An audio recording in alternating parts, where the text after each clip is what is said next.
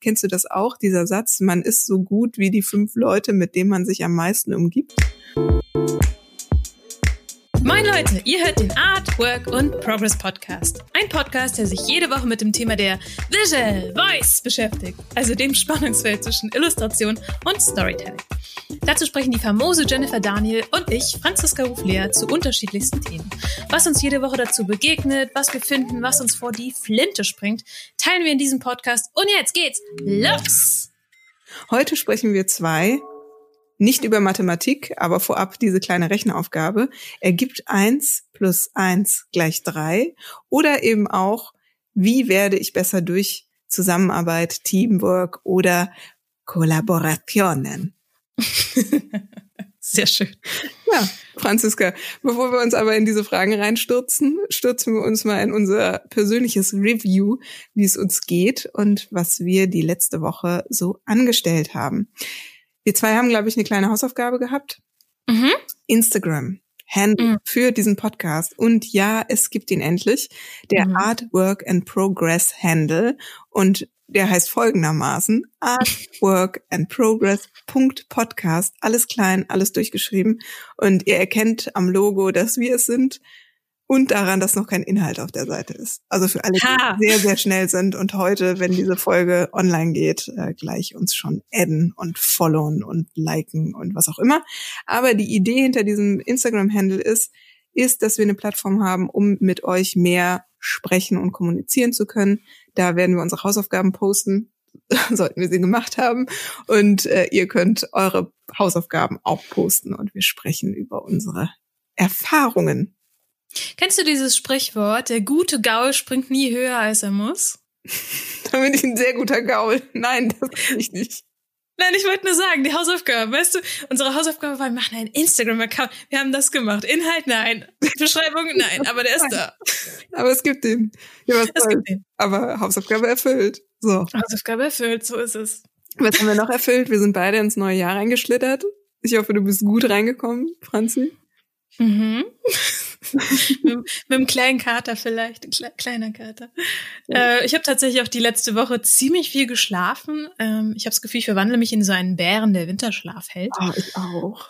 Mhm. Und ich glaube, ich habe ein früher Vogel, aber wir sprechen jetzt immer gleichzeitig. Ne? Das ist unser neuer Clou 2021. ich äh, schlafe. Ich schlafe auch viel. Du bist wieder. Ich, also ja, ich wollte ähm, noch sagen, ich habe, glaube ich, einen großen Fehler begangen. Ich halte jetzt mal was in die Kamera. Du hast das Glas befüllt. Das ist mhm. großartig. 2021. Wir haben letzte Woche darüber gesprochen, dass es eine ähm, ist das eine Methode für Faule gewesen? Nee, das ist nicht die Methode für Faule, sondern eine Methode, sein Jahr zu planen mit Dingen, die man sich vornimmt oder eben auch ausmerzen will, besser machen will. Und Franziska hat ein Marmeladenglas vollgefüllt mit bunten Zetteln. Äh, was da drauf steht, wissen wir nicht. Ich weiß nicht, ob wir es erfahren werden. Franziska? Also Wichtiger ist der Inhalt dieser Zettel. Schau dir mal die pure Masse an. Ich glaube, ähm, ich bin ein wenig übers Ziel hinausgeschossen, da war ich kein guter Gaul. Ähm, ich sag mal so, wenn ich das alles einhalte, bin ich nächstes Jahr super Franzi und werde, ähm, weiß ich gar nicht, was ich dann machen werde, die Welt retten wahrscheinlich. Ja, also ich glaube, ich glaube, meine Prognose ist, ich werde so drei Zettel davon erfüllen, wenn es gut läuft. Ähm, aber, aber naja, wir schauen mal. Also was der Gedanke ist, das ist wie so eine Zeitkapsel. 2021 mache ich die auf, schaue rein. Die Zettel, äh, wo ich sozusagen die Lektion gelernt habe, die Zettel, die erfüllt sind, kommen in den Müll, werden vielleicht rituell verbrannt. Ähm, und die, die, die noch nicht so durch sind, die kommen ins nächste Marmeladenglas. Ich, ich bin sehr gespannt und bin eingeschüchtert von meinem eigenen, von meiner eigenen Courage, Schrägstrich, ähm, über Motivation. Naja, wie war denn deine Woche sonst noch so? Oh, schön, also schön. Ich habe viel geschlafen, ich war schön spazieren, äh, habe viel mit Freunden telefoniert, habe äh, meinen eigenen äh, Font gestaltet. Der ist jetzt, äh, ja, der hat noch so ein paar Fehler in sich, aber er funktioniert. Das heißt, ich muss nicht mein Comic komplett von Hand schreiben, sondern äh, ich kann diese Schrift einsetzen. Das ist ganz toll. Ja, und ansonsten ist heute der erste offizielle Arbeitstag. Ich habe es nämlich sehr ruhig angehen lassen. Das klingt super. Ähm, einfach nur eine Frage aus Neugier zum Font. Wie macht ihr das? Macht ihr das mit Calligrapher? Macht ihr das mit Glüs? Macht ihr das mit, ich glaube, Fonts gibt's als Programm? Mit Bird Font. Also das Bird? ist äh, ein ja, es ist das eine Open Source Software, könnte man jetzt nicht sagen. Also man kann es für ein relativ kleines Eurönchen oder ein Dollar kaufen, ähm, ist aber auch voll funktionstüchtig und reicht für Menschen, die halt ein Font für einen Comic machen wollen, vollkommen aus. Und es mhm. hat eine tolle Funktion, Fontbird, weil wenn, wenn du so eine handgeschriebene Schrift haben willst, gibt es innerhalb des Programms die Option, dass ähm, ähm, er die Buchstaben autotraced. Das heißt, du kannst halt deinen Buchstaben markieren und sagen, den sollst du jetzt äh, nachzeichnen und dann bekommst du im Prinzip deinen handgezeichnet eingescannten Buchstaben schon mal als grobe Vektor-Outline, die du dann halt nochmal bearbeiten kannst. Hm, sehr schön. Natürlich ist so ein eigener Font, gibt natürlich so einem Comic noch den letzten Schliff, dass es eben noch mehr aus einem Guss aussieht. Von daher schaue ich mir auch mal an. Ich kenne das mit ähm, der Seite Calligrapher.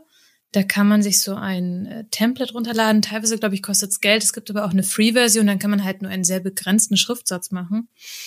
Und ähm, da muss man in so ein Template seine Buchstaben eintragen. Da geht allerdings keine Schreibschrift und es ist relativ, ich glaube, rudimentär. Nichtsdestotrotz kann man einfach mal damit rumprobieren. Das ist eine schöne Sache, so eine eigene Schrift zu haben.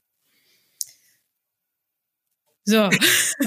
ich habe überlegt, ob ich noch ein bisschen was dranhänge, aber dann würden wir wahrscheinlich heute den ganzen Tag über ähm, Fontbird und äh, Spacing und Kerning und Ligaturen sprechen. Uff. Weil das kann man alles machen mit dem anderen Programm. Aber mhm. unsere Frage heute ist ja, wie werde ich besser durch Kollaborationen? Und äh, ich bin sehr gespannt, wie du dich der Frage genähert hast. Ich habe einfach mal drüber nachgedacht, was kenne ich für gute Kollaborationen und welche Kollaborationen Situationen habe ich selber schon in meinem Leben äh, für mich genutzt, entdeckt oder davon profitiert. Und ja, wie fangen wir an? Wie wollen wir anfangen? Ähm, tatsächlich fände ich es gar nicht unspannend, wenn du beginnst, weil du hast natürlich auch ähm, mit dem Studio Rabotti, in dem du sitzt, sozusagen in-house die, die große Kollaboration. Von daher, mh, mm, magst du vielleicht ein bisschen anfangen und ich, ich grätsch dann rein, wenn ich neugierige Fragen habe? Okay, dann fangen wir bei mir an. Also das Studio Rabotti ist eine Ateliergemeinschaft, könnte man einfach mal so schlicht beschreiben. Wir sind sieben Illustratoren und sitzen in Düsseldorf-Flingern. Wir haben alle Kommunikationsdesign studiert an der Hochschule in Düsseldorf und kennen uns eben auch eben aus dieser Hochschule und haben 2016 beschlossen, uns selbstständig zu machen. Das heißt, es ist ein Teil der Gruppe und haben dann das Glück gehabt, dass wir zu dem anderen Teil der Gruppe, das ist im Speziellen Max Fiedler und Stefan Lomb, dazugestoßen sind. Das heißt, wir haben uns dann räumlich zusammengetan. Und als wir da eingezogen sind, haben wir aber schnell gemerkt, das ist total toll, dass wir jetzt sieben Illustratoren sind, die sich einen Raum äh, teilen. Und wie können wir dieses Zusammensein nutzen, zu unserem eigenen Wohl. Und ein großer Vorteil, der sich eben ergeben hat für mich als Anfängerin damals, die sich dann selbstständig gemacht hat, war erstmal, wie mache ich das überhaupt, selbstständig sein? Wie ähm, mache ich meine Steuer? Worauf muss ich achten? Wie bekomme ich Kunden? Wie schreibe ich ein Angebot? Äh, etc. Also in erster Linie habe ich in meinen ersten Schritten davon profitiert, dass ich diese sieben Leute fragen konnte, wie baut man sich als Selbstständige sein Business auf. Und das andere, was wir gemacht haben, ist, wir profitieren natürlich ungemein vom kreativen Austausch miteinander. Das heißt, man inspiriert sich gegenseitig, man äh, man zeigt sich neue Künstler, neue Comics, äh, Musik etc. Man hat die Möglichkeit, sich gegenseitig über die Schulter zu gucken, wenn man bei einer Zeichnung unsicher ist oder nicht weiter weiß. Und wir haben aber auch uns dann zusammengetan und gemeinsam Ausstellungen ähm, organisiert. Ähm, wir haben einmal im Jahr oder zweimal im Jahr bei uns im Stadtteil äh, Tag der offenen Tür gemacht und dann ähm, unser Studio geöffnet und kleine Live-Aktionen geplant mit Live-Drawing oder äh, wir haben aber auch einen gemeinsamen Internetauftritt, ein gemeinsames Instagram-Handle und ähm, posten regelmäßig, was wer so macht. Und äh, haben auch den großen Vorteil, dass wir dadurch eben auch die siebenfache Aufmerksamkeit haben. Das heißt, gerade wir, die dann angefangen haben und uns zusammengetan haben in dieser äh, Siebener-Konstellation, haben wirklich davon profitiert, dass äh, wir unsere Aufmerksamkeit eben auch mit ein bisschen erfahrenen Illustratoren zusammentun konnten, weil der Max Fiedler und der Stefan Lomb, wie ich eben schon erwähnt habe, die machen das ja schon länger als wir. Das heißt, als wir dazu kamen, waren die schon zehn Jahre aktiv als selbstständige Illustratoren. Die Silberrücken. Silber, genau, das sind die Silberrücken bei uns im Studio. Und ähm, die konnten uns dann zum Beispiel auch mal einen Job weiterleiten, weil sie keine Zeit hatten, den selber zu machen. Auch ein großer Vorteil. Also das ist jetzt mal so eine grobe Umschreibung von dem, ähm, was wir machen und wovon wir profitieren. Ähm, was ich spannend finde, gerade bei so einem großen Kollektiv, wie sich auch die Zusammenarbeit entwickelt. Also wie du schon sagtest am Anfang, als ihr neu reingekommen seid, zumindest Teile von euch, ähm, ist das natürlich profitieren von der Erfahrung der, der Silberrücken. Ähm, aber innerhalb, im Laufe der Zeit, wie würdest du sagen, hat sich das so entwickelt? Was ist jetzt der Fokus von der Kollaboration untereinander? Ähm, ja, das hat sich so verändert tatsächlich von Jahr zu Jahr.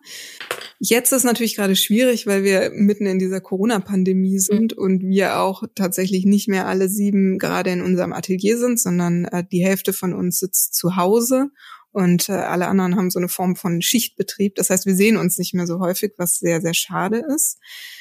Ähm, was sich aber gezeigt hat im Laufe der Zusammenarbeit ist, dass wir klar, wir haben Projekte zusammen gemacht, so Ausstellungen zum Beispiel einmal für ein Festival, was es hier in Düsseldorf gab, das Open Source Festival, äh, haben wir so eine äh, Live-Ausstellung gemacht, wo wir so ein Kassenhaus umgestaltet haben und dann haben wir gegen kleines Geld sexy Illustrationen gemacht und das Ganze hieß der Strich.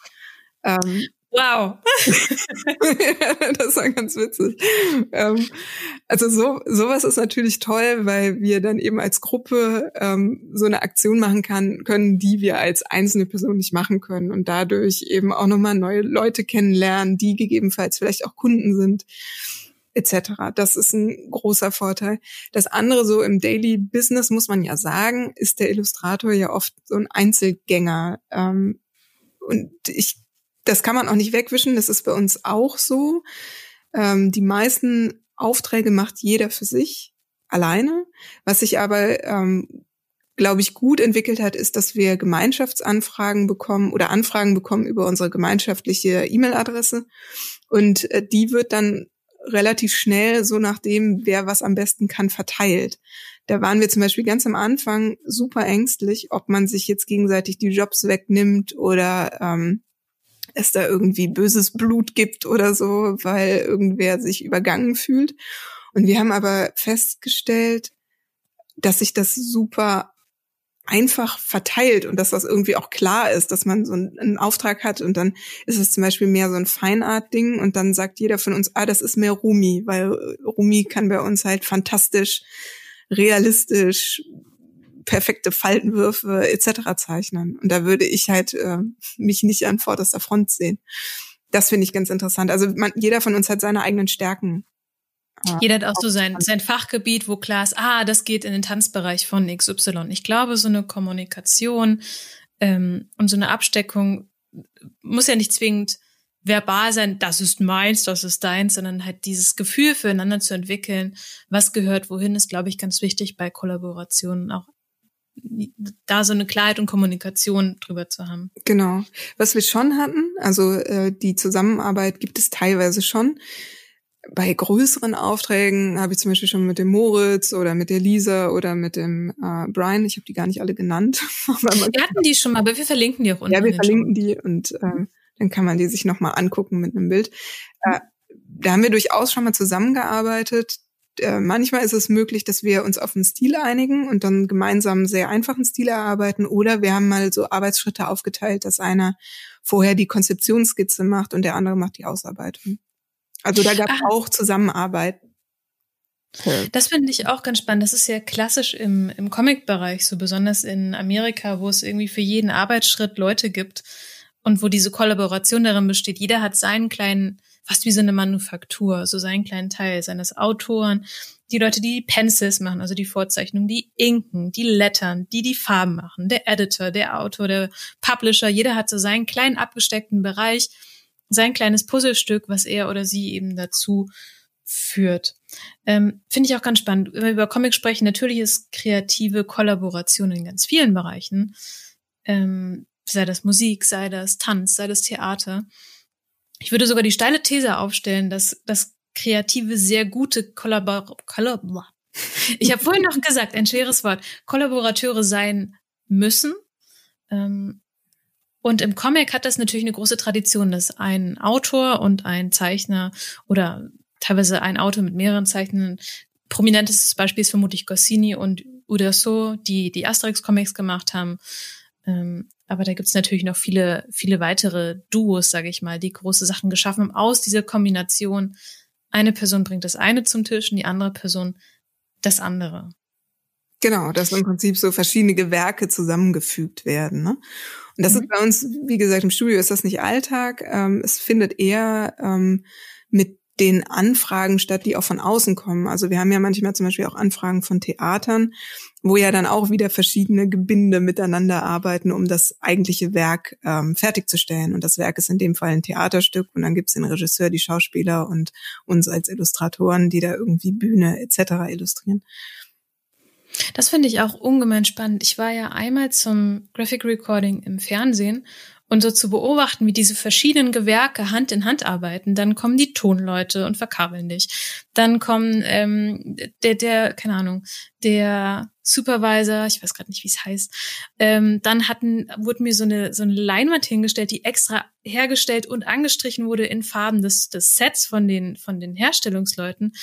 Äh, die Moderation, die also alles Mögliche, was halt zusammenarbeitet und am Ende dieses eine Ding schafft, was, was keiner alleine hinbekommen hätte.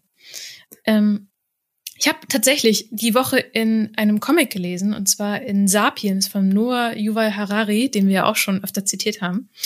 Und Kennst du das? Manchmal hat man so ein Thema im Kopf und auf einmal sprechen ganz viele Dinge zu dir, zu diesem Thema und du kriegst von allen Ecken so Inspirationsbits. Ja, du, du, siehst es auf einmal überall auf der ja. Straße und ständig spricht zufällig jemand drüber. Mhm. Ja, das ist ganz, ganz magisch, finde ich. und zwar, ähm, ging gerade der Abschnitt, den ich gelesen habe zum Thema ähm, Kollaboration. Und zwar, dass bis 150 Leute, das ist so eine kritische Schwelle, ich glaube, sie wird auch die Dunbarsche Zahl genannt, nach Robin Dunbar. Ähm, unter 150 kennen sich alle persönlich, da entstehen Gemeinschaften sehr organisch, da braucht es relativ wenig Hierarchien oder sowas und es funktioniert. Es gibt Netzwerke und so weiter. Und sobald Unternehmen oder Organisationen darüber hinausgehen, dann ist es oft so ein Breaking Point. Also zum Beispiel, wenn Familienunternehmen so stark wachsen, dann gibt es richtig Probleme. Und was hilft, damit eine Zusammenarbeit darüber hinaus funktioniert, laut Harari, ist Fiktion. Also das, worin wir uns eigentlich ganz gut auskennen. Und zwar, was er meint mit Fiktion, ist der Glaube an etwas. Das kann man jetzt religiös sehen, zum Beispiel die gleichen Werte im, in der Religion wie Christentum, Islam und so weiter und so fort. Muss es aber nicht. Es kann auch sein der Glaube an bestimmte Marken, der Glaube an bestimmte Kreativitätsformen, an das Endprodukt. Und solange an, alle an dieselbe Fiktion glauben, an dieselbe Mythologie glauben, befolgen auch alle dieselben Regeln und arbeiten darauf hin. Er hatte das jetzt am Beispiel von der Marke Peugeot genannt. Das heißt, wenn alle Mitarbeiter entlassen werden, durch neue ausgetauscht werden. Wenn das Auto ausgetauscht wird durch ein anderes Modell, wenn die Führung ausgetauscht wird, bleibt es immer noch die gleiche Marke und Sache. Die Idee besteht fort. Und diese Idee auch bei Spielen, bei Theatern, wo ja mehr als 150 Leute durchaus engagiert sind, das ist das, was die Leute zur Zusammenarbeit, zur Kollaboration zusammenträgt und hält. Und das fand ich ich weiß nicht warum, aber ich fand es so interessant, dass wir eigentlich, wenn wir in großen Maßstäben denken, für Ideen arbeiten, an Ideen glauben und das wie so eine Art, ja, Religion ist, wenn du sagst, ist Kreativität und das kreative Endprodukt unsere Religion. Ja, total. Ich glaube, das sagt er aber auch selber, weil er ja auch Religion oder Politik und Grundgesetz und so weiter auch als äh, Geschichte degradiert oder nicht degradiert, sondern einordnet. Ne? Also mhm. aber in dem Kontext, wie du es gerade beschrieben hast. Mhm. Ähm, du hast vorhin erwähnt, du hast dir Pärchen rausgesucht, wo du die Arbeit oder die Kollaboration sehr schätzt. Hast du die gerade zur Hand? Dann können wir uns die ja auch nochmal anschauen.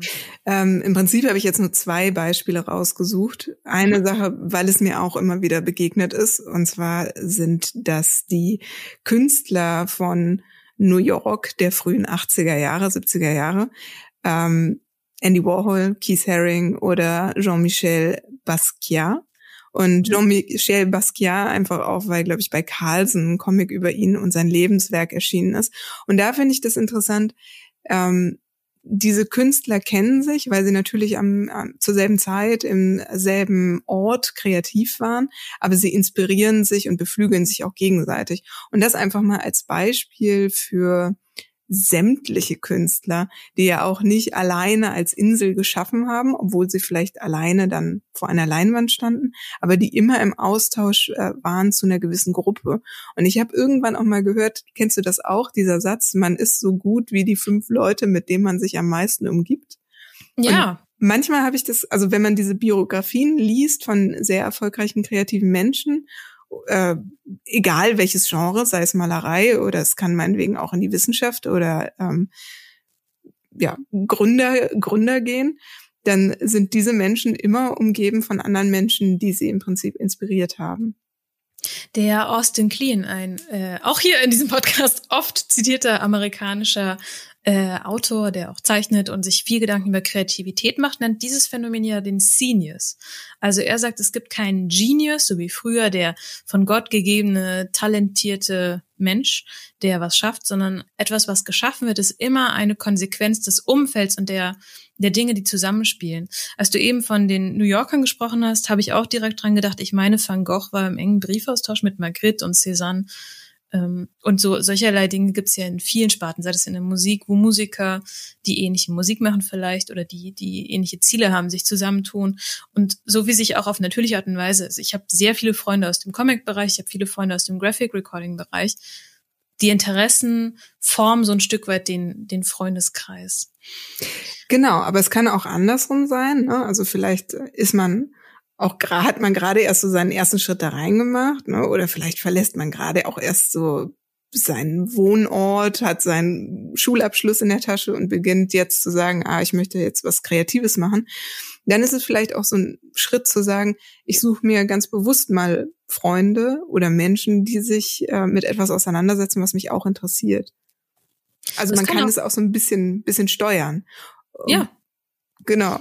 Um dann eben auch so zu dieser nächsten, genau, Franzi. Genau. so. Sag ich ja. Da sage ich ja zu. Ne? Ich auch.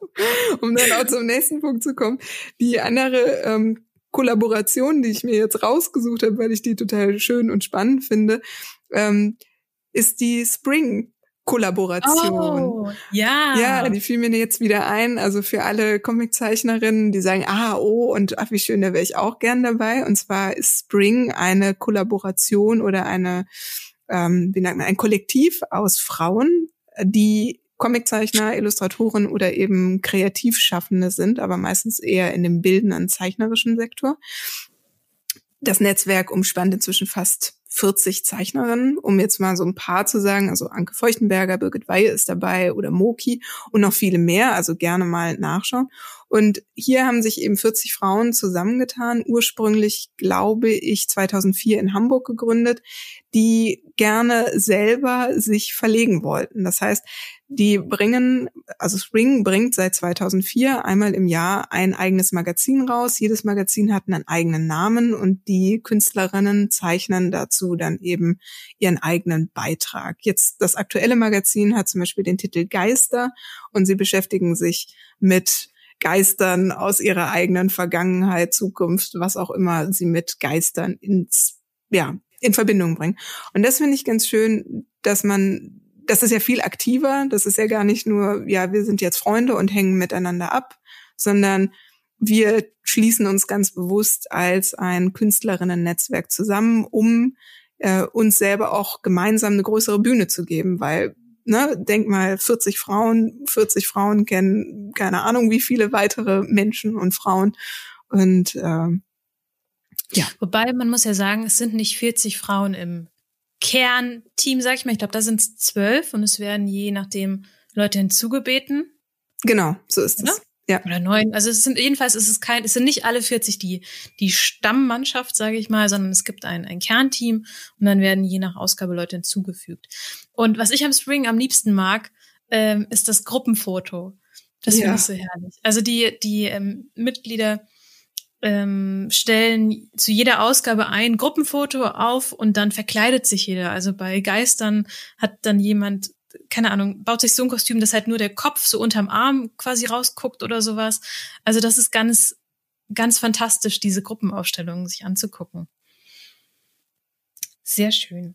Ja, das als Beispiel für so eine aktive Kollaboration auch im Kunstbereich. Ich habe auch noch was mitgebracht und zwar etwas, was mich in, in Jugendjahren sehr beeindruckt hat. Kennst du die Karl-Comics? Nee, tatsächlich Nee. kenne ich die nicht. Ich habe, was ist das? Ja, pass auf. Also, die Karl-Comics ähm, sind gezeichnet von Michael Appitz. Sehr schöner, also nicht der Zeichner ist schön, also vielleicht auch, Ein aber sehr schöner Mann. ich wollte sagen, sehr schöner Strich. Und dann dachte ich, nee, das klingt komisch. Sehr schöner Zeichner. Nee, Moment, also ich meine, ich, ich persönlich mag sehr gerne, wie er zeichnet. Ja. Und äh, die Texte sind von Eberhard und Patrick Kunkel. Und die Story, meine Mutter hat mir, weil sie wusste, dass ich das mag, hat mir irgendwann mal zu Weihnachten so ein, ein Buch geschenkt, das heißt Alles Karl. Und das ist wie so eine Art Making-of, wie, wie kam es zu diesen Comics? Und ähm, die Comics einzuordnen. Die Karl-Comics sind Comics über äh, den Spätlesereiter Karl, die spielen im Rheingau, da wo ich herkomme. Und entsprechend sind auch die Wahrzeichen der Österreicher Kran, die Germania, die, die Weinberge. Also es Ah, da spricht ein richtiger Fan.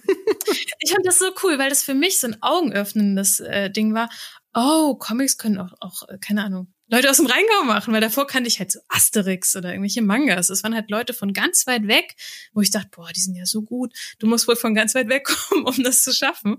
Und das war für mich so, wow, das ist so nah, es, es ist so nah an mir dran. Das fand ich toll. Und das hat sich so nach und nach immer größer entwickelt. Also erst hat der Vater die Geschichte geschrieben, dann hat der Michael Appitz das gezeichnet, dann hat der Sohn vom ähm, Eberhard Kunkel, also der Patrick Kunkel, auch angefangen Texte zu schreiben. Dann kam die Simone Appitz dazu, die Frau von Michael Appitz, hat die Kolorierung gemacht und die Mutter von dem ähm, Kunkel hat dann noch das Lettering gemacht, das Rechnungswesen und den Vertrieb hat noch irgendwer gemacht. Das ist so ein richtiges Familienunternehmen geworden, wo die kompletten Appitz-Kunkel-Clans an diesem Karl arbeiten. Und ich finde das so cool, dass das halt immer größer geworden ist und diese beiden Familien wirklich in diesem Comic zusammengekommen sind. Oh, Wahnsinn. Oder? Also ich finde das so crazy. Dann haben die, glaube ich, auch noch einen Verlag gegründet. Jetzt kommen die Karl-Comics bei Carlsen raus, soweit ich weiß. Also crazy. Ja, so kann das gehen, ne? Aber da gibt's Mhm. auch, ah, das finde ich auch so faszinierend. Und da denke ich auch manchmal, was könnte ich dann machen, um auch so wie so eine Manufaktur zu, zu gründen, ne? Ich meine, bei so, Mhm. bei so klassischen Künstlern, äh, damals wie zum Beispiel, oh, jetzt fällt mir nicht mehr ein, wie die heißen. Ich will jetzt Achenbach sagen, aber das ist völlig falsch. Die haben ja auch so richtige Manufakturen, wo sie Mhm. selber sagen, so hat das Bild auszusehen und du machst jetzt die Vorzeichnung und ihr zeichnet das jetzt so in meinem Namen, um äh, dein Werk voranzutreiben. Bei wem das auch ganz stark gab, äh, bei dem, bei wem ist das auch ganz War das nicht bei Michelangelo oder so oder bei, bei Rubens, wo der am Ende nur noch ein bisschen an den Putten Ja, wieder links, auch, ja, auch. Kranach, genau, Kranach, der, der alte, der Junge, der hatte ja irgendwie zwei Söhne und der, die hat er auch für sich zeichnen lassen. Da kann man jetzt tatsächlich erst äh, dank äh, neuer Technologie und dass man die Bilder röntgt, feststellen, welcher Kranach und welcher Mitarbeiter tatsächlich was. das Bild dann gemalt hat, wofür sich natürlich dann Kranach selber ähm, seinen Schön Namen Lorbeeren, ne? ja, irgendwie ist es so, aber andererseits, ja, es ist halt vielleicht nicht unsere romantische Vorstellung von Künstler, sondern eher Kunst als ein als ein Produkt oder das Bild als ein Produkt wie eine Firma, wo jeder seine Aufgabe hat. Hm, interessanter Gedanke. Sonst würdest du das an zwei verschiedene Ecken des Spektrums stellen, ne? Firma, Manufaktur und Kunst Mhm. sind eigentlich weit voneinander weg, aber das so zusammenzudenken, eher wie so Gewerke, die ineinander greifen, die, die Arbeit vieler Hände als ein Produkt irgendwo. Genau. Wer das auch gemacht hat, ist doch ähm, äh, Hergé, oder nicht? Da habe ich mich nicht mit beschäftigt. Weißt du da mehr? Ich also meine, der Zeichner, der Tim und Struppi. Genau, der Zeichner, der Tim und Struppi gezeichnet hat. Ich meine, Hergé, da gab es eine tolle Dokumentation zu. Ich will mhm. jetzt nichts Falsches verraten. Wenn der Name in den Shownotes anders ist von der Dokumentation, dann war es der andere Künstler.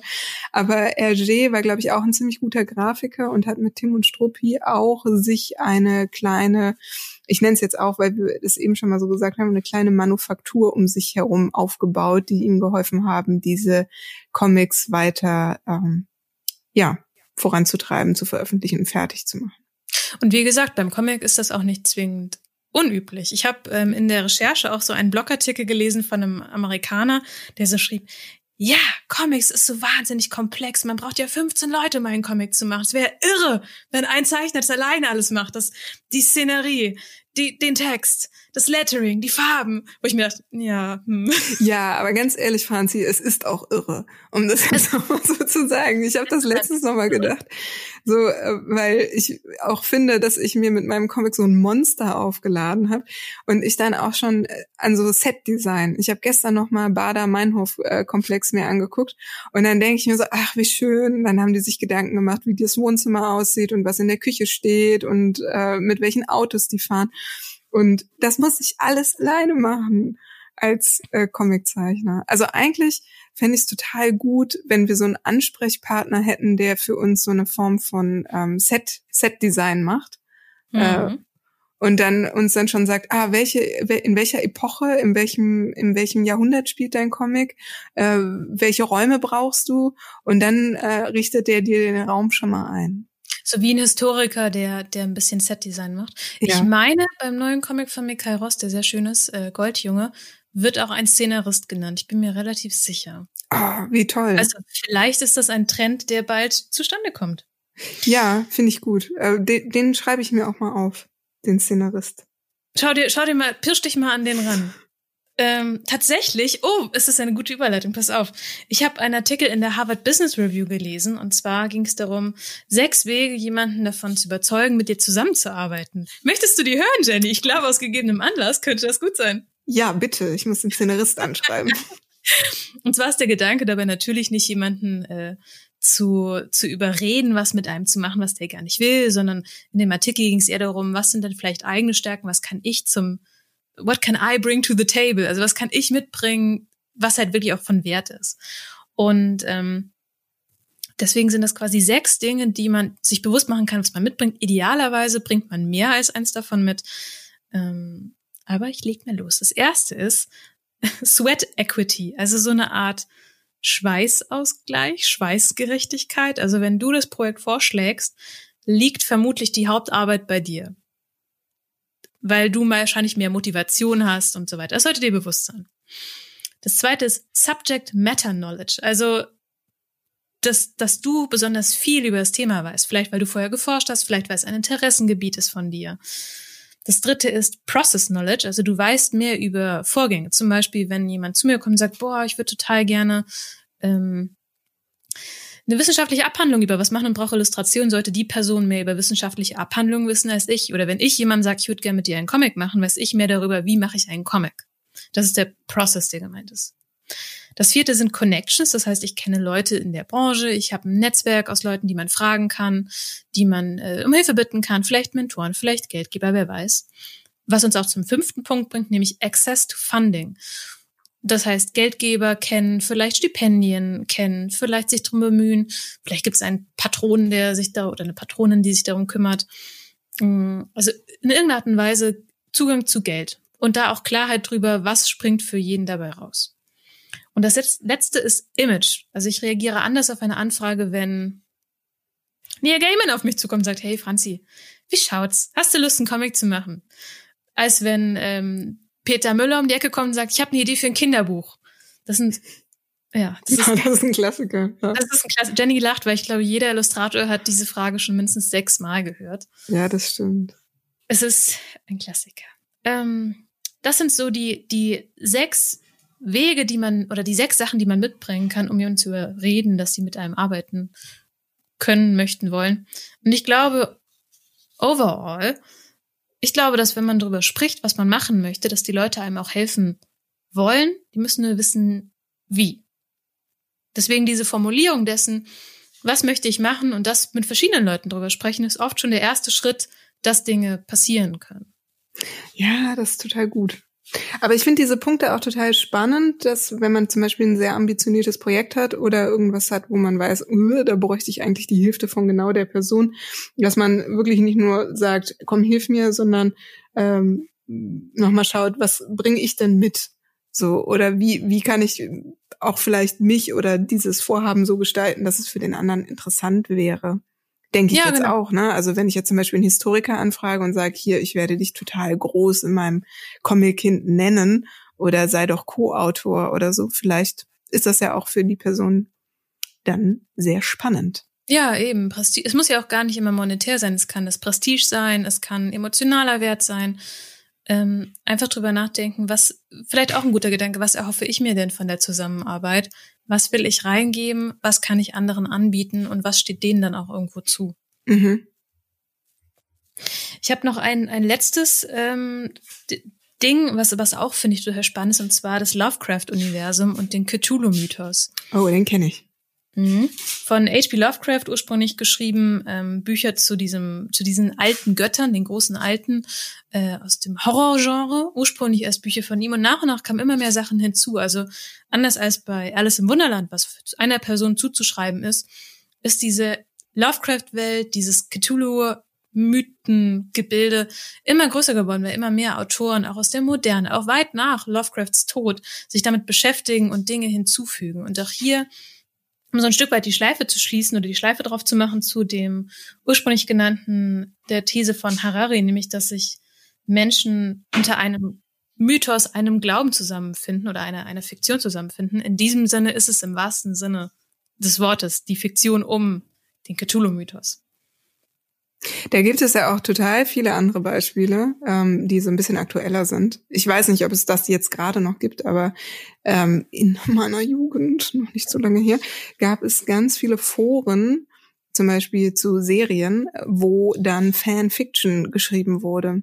Auf Basis von ähm, Buffy beispielsweise, sage ich. Vielleicht. Mal, vielleicht Buffy, vielleicht war vielleicht, Buffy, vielleicht, vielleicht. habe ich selber was geschrieben, wer weiß. Und äh, da äh, sind eben äh, junge, ambitionierte oder eben auch äh, einfach nur ambitionierte Menschen hingegangen und haben sich dann diesem Universum bedient und daraus äh, eine neue Geschichte geformt und im Prinzip, ja.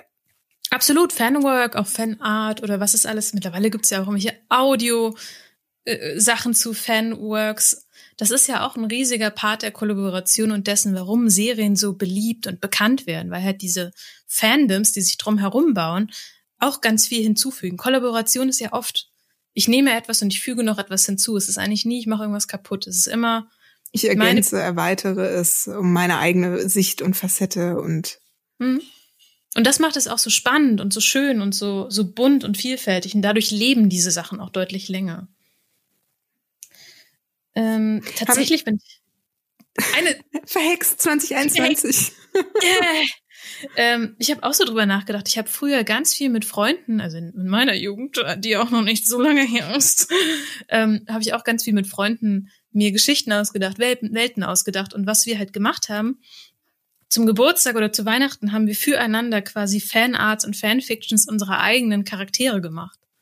Also ich habe dann von Freunden zu meinen Figuren irgendwie ein Bild bekommen zum Geburtstag, habe mich wahnsinnig darüber gefreut. Ich habe die auch alle noch. Echt? Und andersherum. Das ist voll mhm. schön. Das ist total toll. Oder auch Geschichten so von wegen, äh, was passiert, wenn, wenn das und das passiert. Ich habe irgendwann im Urlaub, wo ich war, so ein komplettes Schulheft mit einer Geschichte gefüllt für meine damalige Brieffreundin über ihre Charaktere in so einer Art alternativen Setting. Ah, cool. Ah, mhm. Ah, das ist aber, das ist aber ein schöner Freundeskreis, muss man sagen. Sehr ich glaub, kreativ. Ich, ganz, ich glaube, ich hatte einen ganz guten Umgang, wenn ich so drüber nachdenke. Hast du, hast du eigentlich so ein paar Tipps für, ähm, für all die, die jetzt nicht so ein schönes Kollektiv oder so einen guten kreativen Freundeskreis um sich haben, wie man, ähm, ja, wie man den findet? Ähm, das ist ja die große Frage generell. Wie findet man als erwachsene Person neue Freunde? Das ist ja schwerer, als man denkt. Ähm, schwierig. Also ich würde zwei Wege sehen. Das eine ist VHS-Kurse tatsächlich. Mhm. VHS-Kurse sind super. Ich zum Beispiel liebe sehr meinen Japanischkurs. Ähm, also da auch wieder vom Interesse gucken, wen kann ich dazu finden. Oder allgemein so Workshops, Fortbildungen etc., ja. die so in die Richtung gehen, weil da findet man eben auch andere, die den gleichen Weg bestreiten. Da ja. zum Beispiel haben wir uns auch so gefunden, können wir jetzt Stimmt. auch nochmal so sagen, ne, über das mhm. Comic-Seminar in Erlangen. Mhm. Ähm, und das andere, was ich, das ist quasi die digitale Version davon, ehrlich gesagt, auf Instagram. Ähm, gucken, wen findet man irgendwie spannend. Wer, wer, wo merkt man so eine Connection, wenn die Leute was Neues posten, dass man direkt irgendwie was drauf erwidern möchte oder irgendwie denen eine Nachricht schreiben möchte. Ähm, das kann klappen, das muss nicht klappen. Ich habe einmal einen Comic-Autor, den ich cool finde, so eine, naja, so eine Nachricht, wie ich halt schreibe, in Großbuchstaben. Vorname, Vorname, Vorname. Wow, das ist so ein toller Comic. Ich fand besonders das total cool. Deshalb kam nie eine Antwort, aber das ist tatsächlich die Ausnahme von der Regel. Normalerweise antworten Leute äh, zurück. Vielleicht war es also, zu laut. Es war zu laut geschrieben. Ich, ja, ich war so begeistert. Manchmal, manchmal äh, verrenne ich mich dann ein bisschen und bin zu aufgeregt. Ich verstehe es. Das kann, das, das passt nicht für jeden. Das ist in Ordnung. Ähm, aber in der Regel, wenn man Leuten schreibt, wenn man irgendwie guckt, was mag man bei anderen und den mit denen einfach so ein Gespräch anfängt, ich glaube, das ist ein ganz guter Weg. Was würdest du noch sagen, ist ein guter Weg, um, um sich so ein, um so eine Seniors, Seniors-Gruppe sich aufzubauen? Eigentlich hast du einen ganz ziemlich guten äh, Überblick geschaffen über die Möglichkeiten, die man hat man könnte jetzt vielleicht noch so konkretere Anlaufstellen mal versuchen zu, zu nennen, dass man zum Beispiel sagt, wenn man Illustrator werden will, könnte man auch sich einfach mal bei der Illustratorenorganisation ähm, anmelden oder man kann entsprechend Messen besuchen und Veranstaltungen, aber das zählt alles irgendwie auf das Gleiche ein. Ne? Aber stimmt, ich habe mal, ich habe äh, bei einer meiner ersten professionellen Buchmessen habe ich so eine Zeit in einer, einer Schlange für so ein äh, Mappen, Mappensichtung von einem Verlag gestanden und habe da ein paar Illustratorinnen kennengelernt und mit denen habe ich immer noch Kontakt. Das stimmt, das ist ein ganz guter Weg. Also auf Messe ist nicht schlecht. Die IO bietet auch eigentlich in vielen großen Städten Stammtische an. Da kann man sich nochmal umgucken. Das ist auch gut, ja. Stammtische mhm. oder selbstorganisierte Zeichentreffs. Ja, ich meine, letztlich, wenn man, wenn man die Muße hat, selbst sowas zu organisieren, ist es natürlich noch besser. Da kann man. Das stimmt. Man muss nur konsequent sein und äh, selber immer auftauchen. Ja, das wäre gut. Wenn man selber merkt, man ist nicht so der Typ dafür, ist es, glaube ich, schwieriger, was zu gründen. Oder man sucht sich jemanden, mit dem man das zusammen gründet. Auch eine Möglichkeit. Auch eine Möglichkeit. Ich finde tatsächlich dieses Zusammen was machen. Ich glaube, ich habe es auch schon oft genug gesagt, ohne dich würde es diesen Podcast nicht geben, weil ich nicht diese ich würde nicht jede Woche auftauchen. Also ich brauche diesen dieses Buddy-System und auch diesen tollen Input, den du immer dazu bringst, damit das funktioniert. Und natürlich auch den den Input äh, unserer lieberen, die unserer lieben Hörerinnen und Hörer, die immer mal wieder was Nettes schreiben, wo wir uns beide sehr darüber freuen. Also auch das ist irgendwo ein kollaborativer Prozess. Witzig, so geht's mir auch. Also nicht witzig, sondern ja, mir geht's genauso. ähm, einmal ganz kurz, sollen wir mal ähm, die positiven Vorteile oder positiven Aspekte von Zusammenarbeit mal äh, wild zusammen suchen, was das alles ist. Also wir haben ganz viel darüber gesprochen, dass man sich die Arbeit aufteilt und dass man sich vielleicht jemanden ranholt, der etwas besser kann oder mehr weiß als man selbst. Das heißt, man gewinnt durch diese andere Person zusätzliche Fähigkeiten oder Wissen dazu ähm, oder eben auch Zeit, weil die Person einen unterstützt. Ähm, kreativer Austausch oder Austausch im Allgemeinen, was einem am Ende hilft, Neues zu sehen oder vielleicht auch Fertigkeiten zu verbessern. Ähm, das das finde ich auch. Dieses, du bringst eine Idee dahin, der, jemand anderes bringt eine Idee dazu und dieser Clash, dieser Kompromiss, den du oft daraus schließen musst, da entsteht ja ganz viel Neues, weil man eben nicht nur die Pfade, die man eben kennt, die man sein dein eigenes Gehirn halt zwangsläufig nimmt, weil du aufgrund deines Backgrounds, aufgrund deiner Persönlichkeit bestimmte Dinge so und so erzählst. Ähm, beispielsweise finde ich, die Bücher ketzerisches Großes Statement. Thema, oder? Großes Thema, pass auf, dass die Bücher von Wolfgang Holbein nicht so gut sind wie die Wolfgang Holbein und Heike Holbein Bücher. Ah, ist das seine Mike Frau Drop. gewesen? Oder ja. ist das seine Frau? Ja. Ist, glaube ich, immer noch. Vielleicht. Ich kenne mich nicht so aus bei den Holbeins, familiär gesehen. Ähm, ja, aber dieses, man, man gleicht sich irgendwo aus, man gleicht Schwächen aus, man findet zusammen Stärken, das ist ganz spannend. Klar, man kann sich auch gegenseitig sehr zielgerichtetes Feedback geben. Also jemand, der sich mit einem gewissen Thema beschäftigt, ist dann enger involviert und kann halt nochmal zielgerichteter als nur, oh, finde ich schön. Wobei ich es ganz wichtig finde, auch Feedback zu kriegen, wie hast du dich gefühlt, als du das gelesen hast? Also es gibt zwei Arten von Feedback, die ich sehr schätze. Das eine ist dieses emotionale, was hat's mit dir gemacht? Und dann dieses fachgerichtete, an der Stelle, wenn du das machen willst, kannst du da noch ein bisschen drehen. Wir haben eine Feedback-Folge, falls ihr euch dazu mehr anhören möchtet. Sehr gut. Und mal kurz Eigenwerbung gemacht. Äh, eine Sache, die mir noch einfällt, ist das, was ich, glaube ich, eben mal im Zusammenhang mit dem Spring, äh, Spring Magazin genannt habe, ist so dieses, ähm, oder was wir auch haben bei uns im Studio Rabotti, ist, man schließt sich zusammen mit mehreren Leuten und bekommt dadurch mehr Aufmerksamkeit. Also man ist, wie soll man sagen, halt zu zweit ist man weniger allein oder man hat mehr Power nach außen. Hilf mir, ein gutes Wort, werf es rein. Ähm, Musketiergedanke. Also sehr schön auch der Gedanke, zusammen Größeres zu schaffen, das stimmt. Wollen wir kurz darüber reden, warum man vielleicht keine, also warum Kollaboration auch nicht gut sein kann? Wir müssen jetzt ja nicht ja, alles über den Grün äh, Mal was Negatives. Ich glaube, Kollaborationen sind schlecht, wenn du nicht 100 Prozent oder sagen wir mal nicht der Vision dieser Gruppe entsprichst. Also das Schlimmste wäre, ähm, keine Ahnung, du bist in einer Gruppe, die eigentlich nicht deine Ideale vertritt und du bist aber einfach in dieser Gruppe. Das andere ist natürlich auch, wenn, äh, ich glaube, man darf nicht vergessen, äh, eine Gruppe besteht immer aus vielen verschiedenen Indu Individuen, Individuen und jeder hat seine eigene Vorstellung davon, wie etwas gemacht werden sollte. Und das kann manchmal äh, ermüdend sein oder anstrengend, wenn man vielleicht auch selber zu sehr versucht, es zu kontrollieren oder in seine Richtung zu drängen. Ich glaube, in einer Gruppe muss man auch immer dazu bereit sein, Kompromisse zu schließen. Absolut, auch Kompromisse. Man muss so ein bisschen wissen, wo ist es mir wichtig, mich durchzusetzen und wo kann ich auch auf andere eingehen. Also es, wie du schon sagst, es sind Kompromisse, die man schließen muss. Man kann nicht 100% die eigene Vision erfüllen. Es ist immer ein, ein gewisses, eine gewisse Verpflichtung da drin. Ähm, und es ist natürlich auch Beziehungsarbeit. Es ist nicht nur auf der Sachebene, sondern man interagiert immer auch auf der Beziehungsebene. Wenn ich mich über, keine Ahnung, über, über meinen Partner ärgere, weil der immer zu spät ist, reagiere ich vielleicht auch auf die Arbeit ein bisschen gereizter, weil das einfach mit einschwingt und wir halt Menschen sind uns nicht so ganz trennen können. Genau. Also da ist auch jeder selber gefragt, ähm, sich selber zu reflektieren, wenn man jetzt äh, so patzig in so eine Kommunikation geht. Warum bin ich jetzt eigentlich sauer? Hm? Ja. Also Kollaboration kann ganz, ganz toll sein, aber ich glaube, man muss ein Stück weit der Typ dafür sein man muss loslassen können und ähm, es muss fürs richtige Thema sein. Es bringt auch nichts, wenn man 30 Kollaborationen anfängt, aber sich so ja zerfasert. Ich glaube, da geht es auch wieder um das Thema Fokus ein Stück weit. Wie siehst du das? Ja, das zählt auf jeden Fall auch rein. Also ne, man kann nicht auf jeder Hochzeit tanzen oder auch nicht in jeder Gruppe ähm, mhm. dabei sein. Mhm. Ich frage mich, ob wir als äh, Abschluss vielleicht so ein paar Regeln für gute Zusammenarbeit, für gute Kollaboration aufstellen können.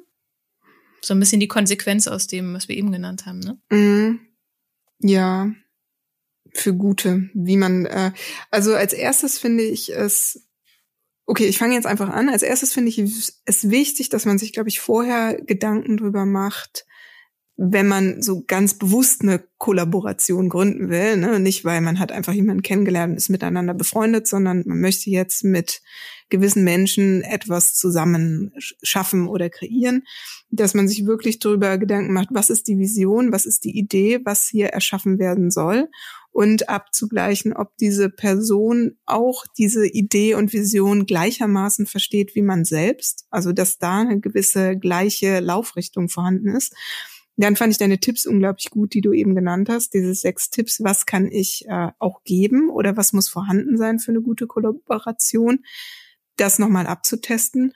Und ansonsten immer sehr, sehr offen, glaube ich, auch darüber zu sprechen, wenn man das Gefühl hat, irgendwas fühlt sich unrund an in der Zusammenarbeit und dann gleich zu sagen, das auf den Tisch zu bringen, noch bevor es eskaliert oder man das Handtuch wirft bevor sich Tic-Tac-Toe trennt.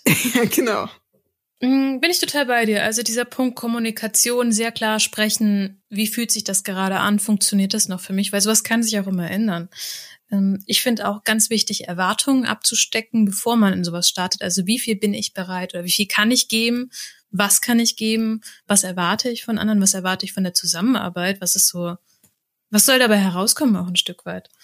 Ähm, ich finde sehr hilfreich, wenn es so klare Verantwortlichkeiten gibt. Also du hast den Hut auf, du hast die letzte Entscheidung, wenn es um, um die visuelle Form geht. Ich habe die letzte ähm, Verantwortung, wenn es um inhaltliche Sachen, geht. also solche Dinge, so klare Verantwortlichkeiten, finde ich gar nicht schlecht. Muss auch, kann auch nicht bei jeder vielleicht funktionieren, finde ich aber gar nicht so, so ungut.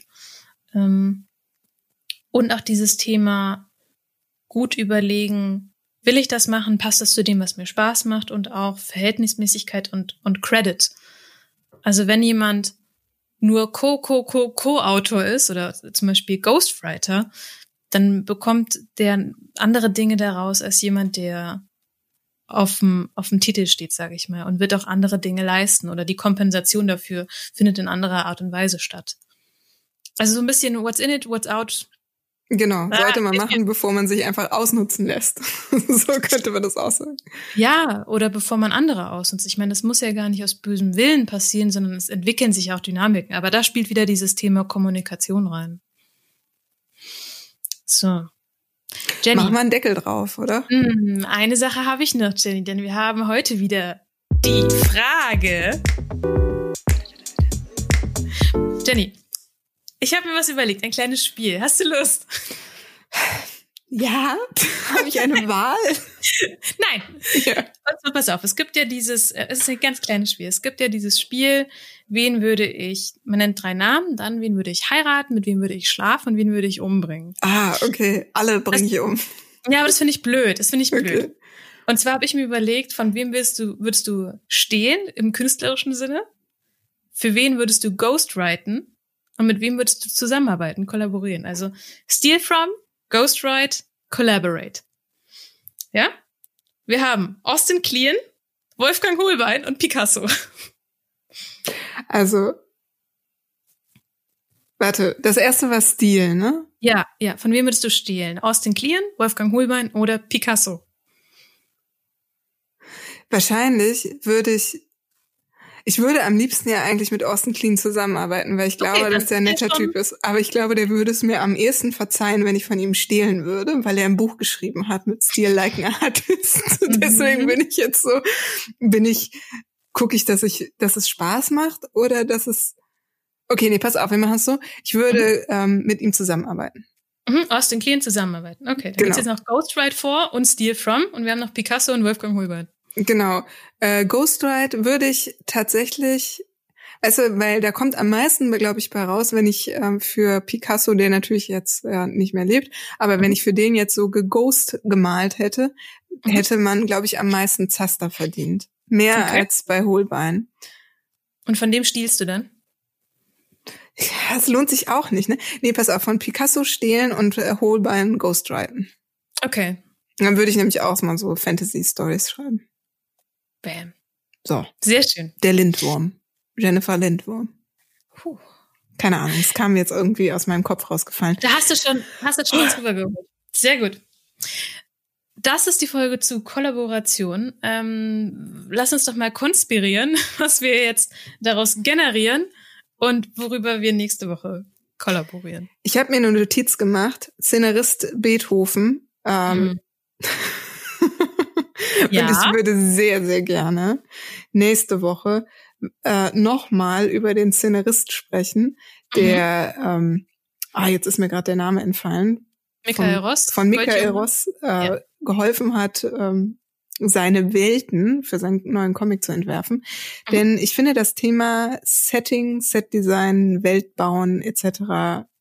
ultra spannend und würde gerne mit dir nächste Woche ein Comic-Spezial machen, genau zu diesem Thema. Eieiei, gerne. Ja, dann kommen die Hausaufgaben. Wir haben hausaufgabenmäßig äh, ja nicht mehr gemacht als nötig. Deswegen werde ich heute und äh, die ganze laufende Woche, glaube ich, mal unseren Instagram-Account ein bisschen mit Inhalt füllen. Mhm. Das habe ich mir vorgenommen und äh, vielleicht hast du irgendwas, was unsere Zuhörerinnen etwas äh, mehr Freude bringt. Ja, pass auf, ich hab, wir haben vorhin ja schon über Fanworks gesprochen und auch als ich darüber geredet habe, dass äh, früher ich für andere diese Fanarts und Fanworks so eine wichtige Rolle waren. Ich glaube, ich zeichne ein bisschen Fanart. Das können wir auch auf dem ähm, dann befüllten Kanal uploaden. Vielleicht so. Also ein Aufruf an alle, zeichnet ein bisschen Fanart, Leute. Und zwar vielleicht für drei Helden eurer Kindheit. Und ähm, falls ihr Lust habt, könnt ihr das gerne posten und in den Stories verlinken. artworkandprogress.podcast. Und dann sehen wir uns auf der anderen Seite. auf der anderen Seite von was? Von Weiß ich nicht. Ich habe das aufgeschnappt und ich fand das irgendwie cool. Jetzt versuche ich es möglichst, möglichst, möglichst jedes Mal zu platzieren. Okay, ja. auf der anderen Seite von dieser Woche. Der Woche. Ja. Franziska, komm gut rüber. Wir sehen uns auf der anderen Seite, Jenny. Ja, mach's gut. Tschüss.